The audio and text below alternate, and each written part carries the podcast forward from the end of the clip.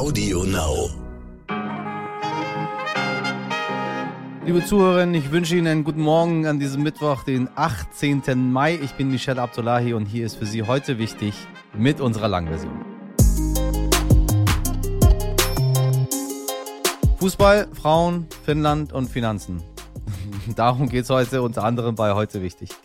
Minus 68% bei Netflix, minus 59% bei PayPal, minus 50% bei Zoom. Ja, besonders die Tech-Aktien verlieren gerade ganz massiv an Wert. Besonders schön zusammengefasst hat das der Journalist John Ehrlichmann auf Twitter. Kurzum, Corona scheint vorbei. Alles, was uns das Leben in den letzten zwei Jahren leichter gemacht hat, verliert gerade ganz massiv an Wert. Das liegt natürlich nicht nur an Corona, sondern auch an der Inflation, dem Krieg in der Ukraine und so weiter und so weiter. Was also tun mit unserem Geld, das auf der Bank an Wert verliert, aber in besagten Aktien halt eben auch. Das bespreche ich mit der Finanz- und Börsenexpertin Sandra Navidi aus New York. Sie wissen schon, sell in May and go away. Also verkaufe im Mai und geh davon.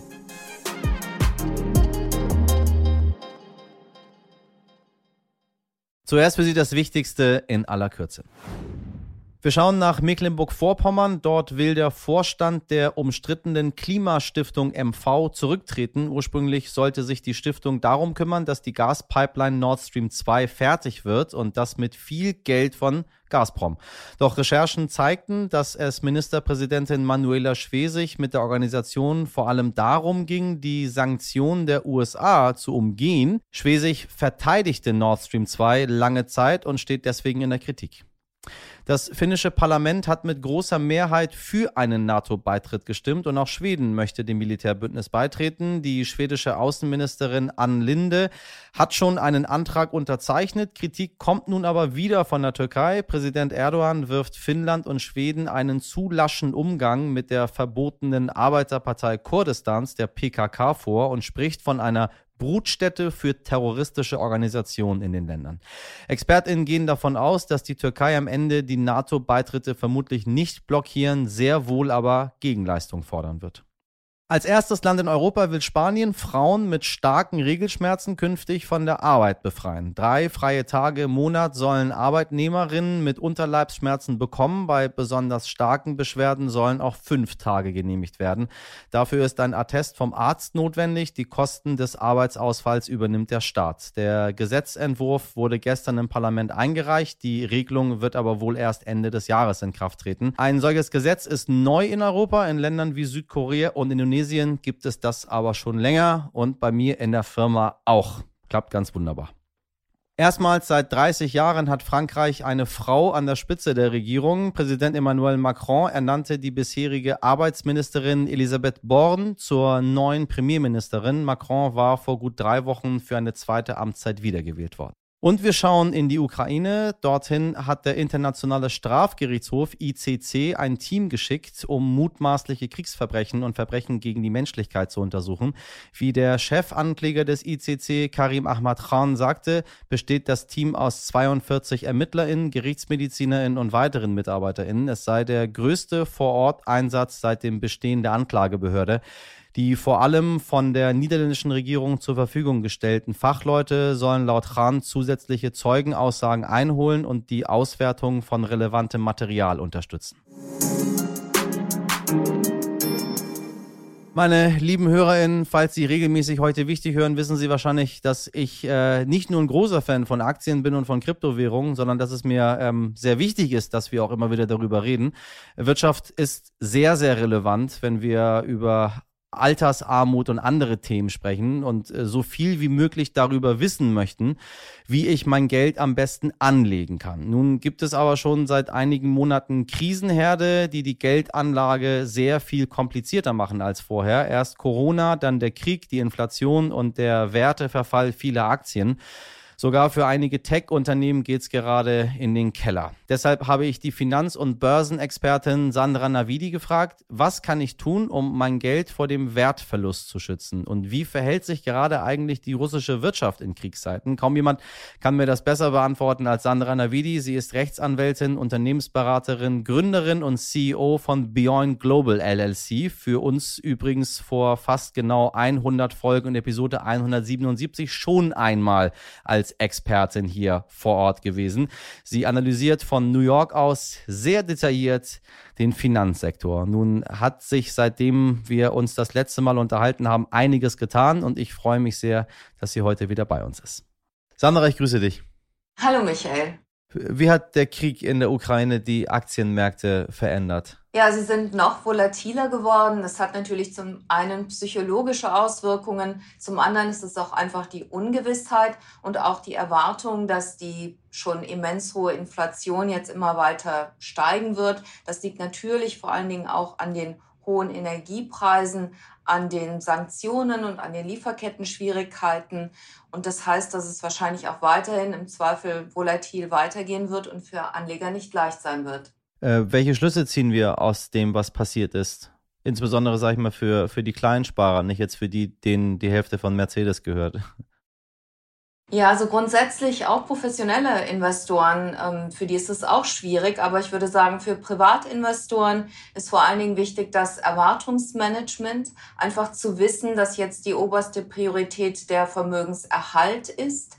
Das kommt natürlich auch ein bisschen auf, die, ähm, auf das Risikoprofil an, aber wer einigermaßen konservativ ist, der sollte jetzt auf inflationsbewährte, vor allen Dingen also Anlagen setzen. Dazu gehören zwar immer noch Aktien, auch wenn die in diesem Szenario nicht mehr so gut performen, ganz einfach, weil gestiegene Zinsen sind für Unternehmen schwerer. Sie können sich nicht mehr so leicht finanzieren.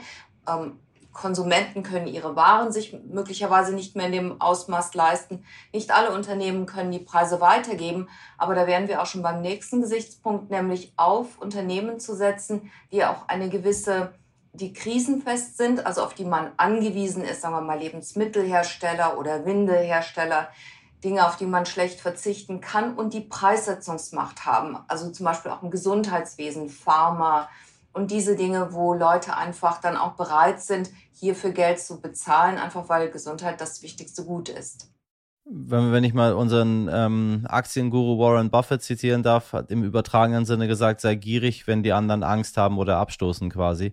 Ist es jetzt die richtige Zeit, um einzukaufen, ähm, wenn man einen längerfristigen Anlagehorizont hat, sage ich mal jetzt auf zehn Jahre, weil alles äh, oder vieles so günstig geworden ist? Oder ähm, meinst du, der Boden ist noch gar nicht erreicht, weil so vieles unvorhersehbar ist?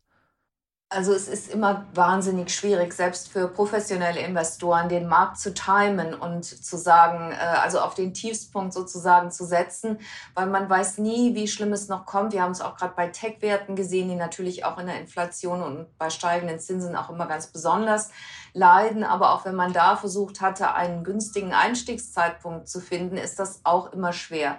Grundsätzlich stimmt das natürlich. Man soll nicht auf dem Höchstpunkt äh, kaufen, das ist klar. Mhm. Ähm, aber man kann versuchen, vielleicht diversifiziert zu kaufen, also indem man in bestimmte ETFs geht, wo man auf Industrien oder Geografien ähm, sich diversifiziert aufstellen kann. Jetzt Einzelaktien auszuwählen, in der Tat ist wahrscheinlich einfach, weil es so schwierig ist, auch sehr risikoreich. Welche Rolle spielt Russland in der ganzen Geschichte? Wir reden immer über den Krieg in der Ukraine, haben aber nicht im Blick, was mit der russischen Wirtschaft passiert und mit dem, was Russland in dem, was es tut, für Auswirkungen auf den globalen Handel hat, auch als Abnehmer. Wir haben es äh, so einen Hauch, sage ich mal jetzt bei Netflix gesehen, die ihr Angebot dort gesperrt haben äh, und man hat gleich gesehen, oha, dann passiert natürlich auch was mit den Nutzerzahlen. So langsam ziehen die anderen nach, insbesondere Firmen, die dort dicht gemacht haben. Wie bewertest du die Rolle Russlands und die Sanktionen für den internationalen ähm, Finanzmarkt und für den Aktienhandel? Russland als Wirtschaft ist extrem klein und relativ unbedeutend, ist ja ungefähr so groß wie Italien von der Wirtschaftskraft her. Aber was man nicht ähm, vernachlässigen darf, ist die Tatsache, dass Russland der größte, auf, auf dem größten Rohstoffschatz der Welt sitzt. Und das sind nicht nur Öl und Gas, das sind vor allen Dingen auch Metalle zum Beispiel. Und vor allen Dingen auch solche, was besonders schwierig ist, die wir für die Energiewende brauchen. Also wenn wir sagen, wir wollen uns unabhängiger machen von Russland im Hinblick auf die Energieversorgung, deswegen fördern wir jetzt alternative Energien wie E-Mobilität und grüne, was weiß ich, äh, Sonnenenergieträger und solche Geschichten. All dafür brauchen wir einen Großteil der Metalle, die aus Russland kommen oder eben ja. auch aus anderen Autokratien wie China. Und dann das nächste Problem, was ich sehen würde, ist die Komplexität von Sanktionen. Die gehen ja im Hinblick auf Russland ganz besonders weit, auch durch, die, durch das Einfrieren der Zentralbankreserven. Und ich glaube, klar, wenn man Sanktionen einläutet, dann bedeutet das immer auch, dass man sich zu einem gewissen Grad selbst schädigt. Aber ich glaube, wir müssen ganz genau und vorsichtig aufpassen, dass wir keine Kettenreaktionen mit Dominoeffekten auslösen, die wir nachher nicht mehr kontrollieren können. Ich würde gerne noch einen kleinen Blick auf äh, steigende Zinsen, auf Inflation werfen. Die Zentralbanken reagieren jetzt äh, langsam Schritt für Schritt. Die Fed hat den Zeitleitzins angehoben. Die Europäische Zentralbank wird aller Voraussicht nach nachziehen. Was wird das für Auswirkungen haben? Ich glaube, wir müssen vor allen Dingen unterscheiden zwischen den USA und Europa. Die USA sind jetzt mit ja. gutem Beispiel vorangegangen. Das bringt die EZB in Zugzwang. Aber die USA sind relativ unabhängig als Wirtschaftsmacht. Sie haben eine sehr starke Wirtschaft. Sie beherbergen, also sie sind das Zentrum der Finanzindustrie. Sie sind das Zentrum der Innovation mit den großen Tech-Firmen. Sie haben viele Pharmaunternehmen. Also sie haben sehr viel in der Wirtschaft, die auch sehr divers aufgestellt ist, die sie relativ ähm, krisenfest machen. Also von daher haben es die USA einfach. Hier ist die, einfach die große Diskussion, die auch wichtig ist für Anleger. Werden wir in eine Rezession verfallen oder wird es der Zentralbank gelingen, die Zinsen heraufzusetzen und ein so, sogenanntes weiches Landing, äh, Soft Landing herbeizuführen, also dass die Wirtschaft nicht ganz abschmiert? Das ist im Moment strittig und wie der Herdeninstinkt immer so ist an der Wall Street. Jetzt gerade ist ein bisschen schlechte Laune. Also haben wir auch letzte Woche gesehen, dass die Anleger sagen, ach, das kann jetzt gar nicht mehr gut gehen. Die, die FED hat viel zu lange gewartet. Ich glaube, dafür ist es noch zu früh.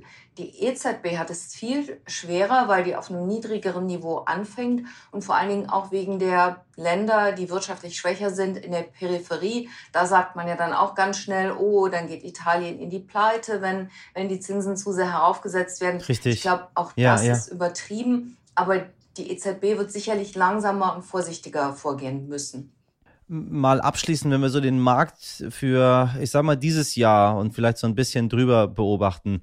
Ähm, nach Corona, wo die Märkte sehr, sehr deutlich nach unten gegangen sind, gab es eine riesen Erholungsrallye. Wir haben äh, Aktienkurse insbesondere im Tech-Segment gesehen, die wir noch nie gesehen hatten. Alles schoss nach oben. Die Leute haben wie verrückt eingekauft. Äh, von Kryptowährungen und NFTs und anderen Sachen gar nicht erst zu sprechen. Ähm, und alle sagten, das ist eine Blase, das ist eine Blase. Oder viele, viele sagten, äh, es wird platzen, es muss irgendwann platzen, es geht runter. Wenn man sich jetzt nun die Kurse anschaut, sind die schon nicht in der Form geplatzt, wie man das normalerweise kennt. Aber ich würde jetzt, und da hätte ich gerne mal deine Einschätzung, ich würde schon sagen, dass die Blase eigentlich geplatzt ist, weil es nicht auf einmal passiert ist, sondern so in Etappen immer wieder deutlich runter, deutlich runter, deutlich runter. Glaubst du, dass wir langsam den Boden sehen und es dann Schritt für Schritt wieder nach oben geht, weil dann doch alles wieder zu günstig ist, um nicht zuzugreifen? Oder glaubst du, es kommt irgendwann doch noch zu einem, zu einer tatsächlichen ähm, Explosion auf dem Markt, wo diese, diese Blase, die vielleicht noch gar nicht geplatzt ist, dann doch wirklich platzt? Sprichst du jetzt konkret über Tech oder allgemein? Allgemein, also im Tech-Sektor, finde ich, hat man das ganz deutlich gesehen, was passiert ist. Ähm, aber äh, allgemein hat man doch schon das Gefühl, ähm, es könnte vorbei sein, weil alles so schnell, so viel in letzter Zeit doch runtergegangen ist. Jetzt mal von, von, äh, von Gold abgesehen. Ja, also bei Tech würde ich sagen, muss man sehen, dass die Tech-Werte ja sehr, sehr unterschiedlich untereinander sind. Man kann die nicht alle über einen Kamm scheren und langfristig gesehen ja. sind viele Tech-Unternehmen doch sehr zukunftsfähig als Anlage. Also die würde ich jetzt nicht vernachlässigen, auch wenn die zwischenzeitlich schwächeln. Man muss immer sehen, Unternehmen wie Netflix zum Beispiel, die sind selbst, die sind ja eigentlich sehr einseitig von dem Produkt, was sie anbieten, die können auch immer wieder selbst von der Innovation überholt werden. Aber jemand wie Amazon oder Microsoft sind natürlich wesentlich weniger anfällig. Im Hinblick auf den Aktienmarkt allgemein ich meine, es gibt Unkenrufe, die sagen, der wird noch weiter dramatisch fallen, einfach weil er so wahnsinnig überbewertet war. Aber wir müssen sehen, die Geldpolitik verlangsamt sich nur sehr, oder beziehungsweise wird nur sehr langsam zurückgefahren. Die Inflation wird weiterhin bestehen bleiben, auch wenn man hier vielleicht in den USA davon ausgehen kann, dass der Höchststand überschritten wird. Aufgrund struktureller Änderungen, also dauerhafter Änderungen, wird wahrscheinlich so dieses Niveau von, ich sage jetzt mal vier, fünf Prozent uns vorerst leider erhalten bleiben. Also ich glaube nicht, ich glaube, die Wahrheit liegt irgendwo in der Mitte. Ich glaube nicht, dass der Markt völlig dramatisch abschmieren wird. Ich glaube aber mhm, mhm. auch nicht, dass wir ein sicheres stetes Niveau jetzt erreicht haben. Also es wird volatil bleiben und das meine ich nicht als Banalität, sondern das liegt einfach daran, weil sich die Wirtschaft und die Unternehmen weltweit anpassen. Also vieles ist dabei, sich umzuschichten und das Ergebnis können wir noch nicht wissen, das kann der Markt auch schlecht antizipieren. Von daher die Volatilität. Ich danke dir für das Gespräch, Sandra. Sehr gern geschehen, Michael. Danke, dass ich dabei sein durfte. Der Häuserkampf.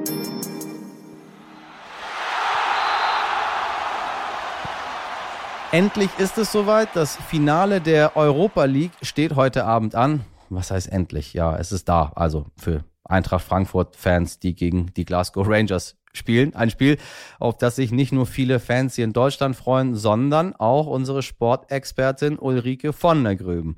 Ulrike, wie hat die Eintracht es ins Endspiel geschafft und wie wichtig war die Unterstützung der Fans? Naja, ganz einfach, um es kurz zu machen. Sie haben schlichtweg keins ihrer Spiele verloren auf dieser wundersamen Reise quer durch Europa.